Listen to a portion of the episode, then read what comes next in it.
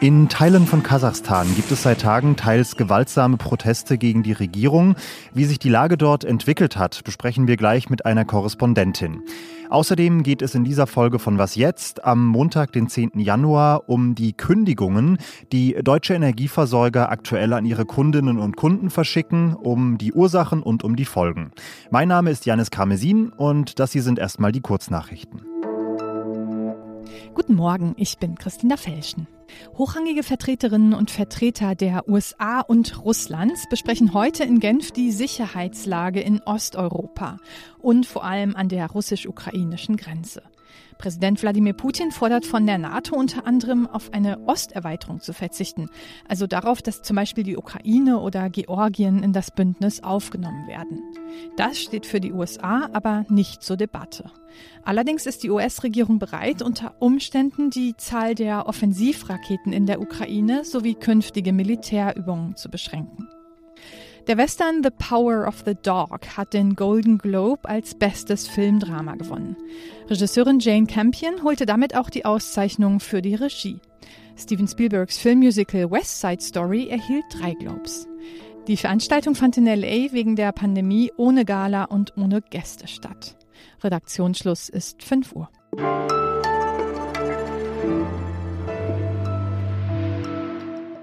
Kasachstan gehört flächenmäßig zu den zehn größten Ländern der Welt, aber in deutschen Nachrichten spielt das Land normalerweise trotzdem kaum eine Rolle. Das hat sich allerdings in der vergangenen Woche geändert. Da sind nämlich Menschen im ganzen Land gegen gestiegene Gaspreise auf die Straße gegangen. Und diese Proteste wuchsen sich dann aus zu Protesten gegen die Staatsführung im Ganzen. Teils waren das friedliche, teils gewalttätige Proteste. Das Militär geht jedenfalls auch mit Hilfe verbündeter Staaten wie Russland hart gegen die Demonstrierenden vor, spricht von einem Anti-Terror-Kampf. Und viele befürchten, dass die am Sonntagmittag offiziell vermeldeten 164 160 Toten und 5800 Festnahmen nur einen kleinen Teil der Realität abbilden. Ich will auf die aktuelle Lage schauen, aber auch auf das Land hinter diesen Schlagzeilen und zwar mit Edda Schlager, freier Korrespondentin in Kasachstan, aber gerade auf Heimatbesuch in Deutschland. Hallo Frau Schlager. Ja, hallo. Für mich als Laien kamen die Meldungen aus Kasachstan ehrlich gesagt ziemlich aus dem Nichts. Sie beobachten das Land hier aber schon lange sehr intensiv. Haben Sie so eine Protestwelle schon kommen sehen? Für mich kam es nicht überraschend. Ich habe sogar schon Ende letzten Jahres damit gerechnet, dass es zu solchen äh, Aufständen kommen könnte, denn da gab es mehrere Jubiläen in Kasachstan. Zum einen den 30-jährigen äh, Jahrestag der Unabhängigkeit ähm, dann aber auch einen zehnjährigen Jahrestag eines Massakers äh, im Jahr 2011. Da wurden ähm, streikende Ölarbeiter zusammengeschossen. Da gab es also mehrere Dutzend Tote. Und äh, 1986, also recht am Ende der Sowjetunion, ähm, gab es Studentenproteste. Das Massaker ist bis heute nicht äh, wirklich aufgearbeitet in Kasachstan. Und das alles hat sich am 16. Dezember ähm, äh, sozusagen kumuliert, diese runden Jahrestage, die es gab. Und ähm, da, darauf war auch die Regierung vorbereitet, hat damals schon, also hat jetzt Ende vergangenen Jahres äh, wirklich harte Maßnahmen äh, schon angekündigt. Es wurde, es gab ein äh, Demonstrationsverbot und so weiter. Und wir waren eigentlich alle darauf gefasst, dass das möglicherweise ein Anlass sein könnte, dass die Leute auf die Straße gehen. Jetzt hat sich es aber an anderer Stelle Bahn gebrochen in einer sehr, sehr gewalttätigen Art, die uns Beobachter schon äh, sehr überrascht hat. Jetzt ist es aktuell relativ schwierig, an objektive Infos aus Kasachstan zu kommen. Das Internet wird immer mal wieder abgeschaltet. Ausländische Journalisten und Journalistinnen kommen nicht ins Land. Deshalb sind Sie ja zum Beispiel auch noch in Deutschland. Was hören Sie aber von Ihren Kontakten aus der Ferne über die aktuelle Lage im Land? Also ich habe jetzt schon auch in den vergangenen Tagen, schon seit Freitag, habe ich die Information wirklich jetzt aus persönlichen Gesprächen mit Leuten, die in Almaty sind. Und da äh, habe ich jetzt meine meiste Information her. Almaty ist der Mittelpunkt gewesen der, der Gewaltausbrüche, aber schon in den, äh, in den Bezirken außerhalb des Zentrums war schon ab Freitag konnten die Leute oder sind die Leute wieder auf die Straße gegangen, sind in Läden gegangen, haben eingekauft und so weiter. Es fahren Autos rum. Und außerhalb von Almaty, also das Land ist das neuntgrößte Land der Erde, ähm, auch dort ist Ruhe Ruhe. Dort ist zwar starke Militärpräsenz, die dafür sorgt, dass es ruhig ist wahrscheinlich, aber dort sieht es einfach anders aus als in Almaty. Und zu den Nachrichten, die jetzt also übers Wochenende aus, Alma äh, aus Kasachstan kommen, dass also viele ähm, wichtige Staatsbeamte entlassen wurden, das bekommen die Menschen in Kasachstan teilweise mit, machen sich auch ihre Gedanken, lesen auch die Theorien, die aus dem Ausland kommen, wenn sie dann mal Internet haben. Und da ist aber bisher eine große Unsicherheit, äh, was das jetzt tatsächlich bedeuten soll. Ja, Sie sprechen es schon an. Am Wochenende ist bekannt geworden, dass Präsident Tokayev mehrere Beamte entlassen hat, vor allem Vertraute seines Vorgängers und politischen Ziehvaters Nazarbayev, der nach wie vor viel Einfluss in Kasachstan hat. Das riecht so ein bisschen nach Machtkampf. Inwiefern könnte diese politische Veränderung auch was für die Menschen im Land verändern? Ja, die Frage ist, ist es eine politische Veränderung?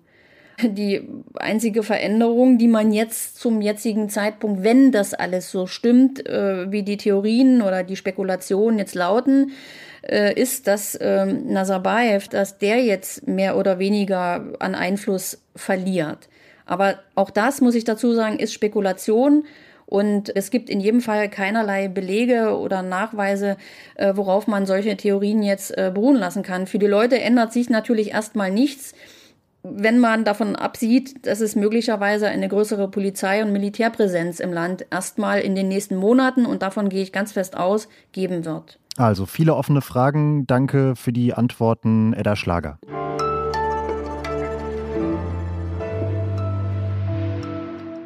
Und sonst so?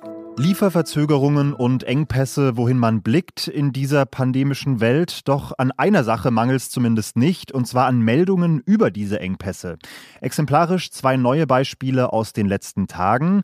Wehrdienstleistende in Norwegen müssen die Unterwäsche und Socken ihrer Vorgänger und Vorgängerinnen im Dienst tragen.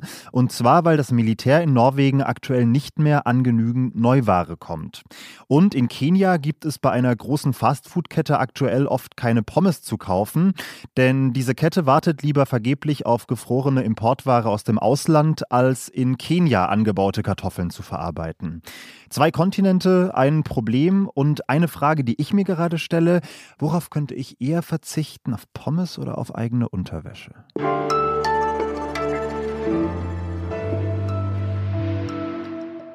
Sehr geehrte Kundin, sehr geehrter Kunde, heute kommen wir mit unerfreulichen Nachrichten auf Sie zu. So oder so ähnlich beginnen die Schreiben, die in den vergangenen Wochen Menschen in ganz Deutschland von ihren Energieversorgern erhalten haben. Sieben von ihnen können nicht mehr genug Strom und Gas bereitstellen und haben ihren Kunden daher gekündigt. Über 30 weitere haben einen solchen Schritt schon bei der Bundesnetzagentur angekündigt. Insgesamt sind davon nach Schätzungen der Verbraucherzentrale Hunderttausende Kunden betroffen. Über die Hintergründe und die Folgen dieser Entwicklung spreche ich jetzt mit Lena Klimkeit, Redakteurin im Ressort Politik, Wirtschaft und Gesellschaft von Zeit Online. Hallo Lena. Hallo Janis. Lena, wie konnte es denn so weit kommen? Das ist ja schon ein entscheidender Umbruch auf dem Energiemarkt. Ja, absolut. Ähm, die Preise für Strom und Gas sind echt extrem gestiegen. Ähm, das liegt zum, also unter anderem auch daran, dass sich die Weltwirtschaft gerade von der Corona-Krise erholt und der Bedarf einfach extrem gestiegen ist. Und diese Billiganbieter wie zum Beispiel Gas.de oder Stromio, die jetzt diese Kündigungsschreiben verschickt haben, die haben sich oft an äh, sogenannten Spotmärkten ganz kurzfristig mit Gas- und Strommengen eingedeckt. Und ja, als diese Lage am Energiemarkt eben noch nicht so angespannt war, da konnten sie das zu günstigen Konditionen äh, tun und haben davon profitiert. Und diese Strategie, die geht jetzt einfach nicht mehr auf. Die gute Nachricht ist jetzt für Kundinnen und Kunden, Strom kommt weiter bei allen aus der Steckdose. Sie werden als Kunden nämlich in die sogenannte Ersatz- oder Grundversorgung überführt. Die liefert in der Regel immer der größte lokale Anbieter. Zum Beispiel sind das häufig die Stadtwerke in der Stadt, bei mir in Köln Rheinenergie zum Beispiel. Was bedeutet denn dieser Wechsel zum Grundversorger praktisch für die Kunden, die von diesen Kündigungen betroffen sind? In dieser Ersatzversorgung beim Grundversorger, in die man quasi automatisch rutscht, müssen sie jetzt auf jeden Fall erstmal deutlich mehr bezahlen als bei solchen Anbietern wie Stromio ähm, oder Gas.de. Und auch wenn man jetzt einen neuen Tarif abschließt, dann wird es wahrscheinlich teurer, weil ähm, alle Anbieter müssen jetzt gerade an diesen stark überhitzten Börsen einkaufen. Was dazu kommt, ist, dass zum Beispiel bei den Grundversorgern oder einige Grundversorger jetzt einen Unterschied machen zwischen den Kunden, die schon vorher dort einen Vertrag hatten und Neukunden. Und äh, das kritisieren zum Beispiel jetzt die Verbraucherzentralen ähm, in einigen Fällen, wenn die Grundversorger jetzt deutlich ihre Preise erhöht haben ähm, für die Neukunden, weil sie eben sagen, na ja, also diese Grundversorgung, die soll ja für alle da sein und die ist ja eben quasi wie so ein Auffangnetz, in die man eben fällt, wenn es solche Problemlagen gibt wie jetzt gerade. Und was mache ich, wenn ich jetzt so ein Kündigungsschreiben erhalten sollte und plötzlich ungewollt Kunde bin von diesem in der Regel ja deutlich teureren Grundversorger? Ja, also erstmal ähm, sollte man den Zählerstand ablesen ähm, und diesen Zählerstand dann auch dem Netzbetreiber und dem Grundversorger mitteilen, dass man da einfach so klare Verhältnisse schafft. Naja, und dann sollte man eben auf jeden Fall zusehen, dass man nicht zu lange in dieser teuren Ersatzversorgung bleibt. Ähm, zuletzt war jetzt aber auch ein Problem, es ist jetzt eben einfach gerade gar nicht so einfach, neue und vor allem attraktive Tarife zu finden. Also man wird da sicherlich fündig, aber es wird eben, wie gesagt, in der Zweifel, äh, im Zweifel immer teurer. Und es ist auch wichtig, dass man sich vorbehält, einen Schaden bei diesem ursprünglichen Versorger geltend zu machen. Und das ist quasi dann so die Differenz zwischen dem neuen Tarif, den man jetzt bezahlen muss, und dem alten Tarif.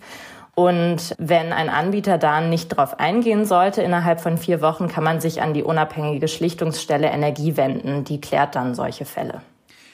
Was jetzt heute auch der Service-Podcast von Zeit Online. Danke dir, Lena. Ich danke dir.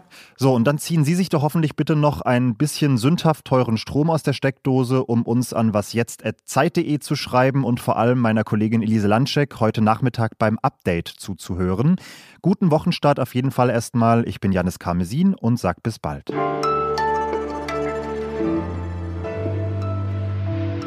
Gesellschaft von Zeit Online. Hallo Lena. Hallo Janis. Das mache ich nochmal. Ja. Sorry.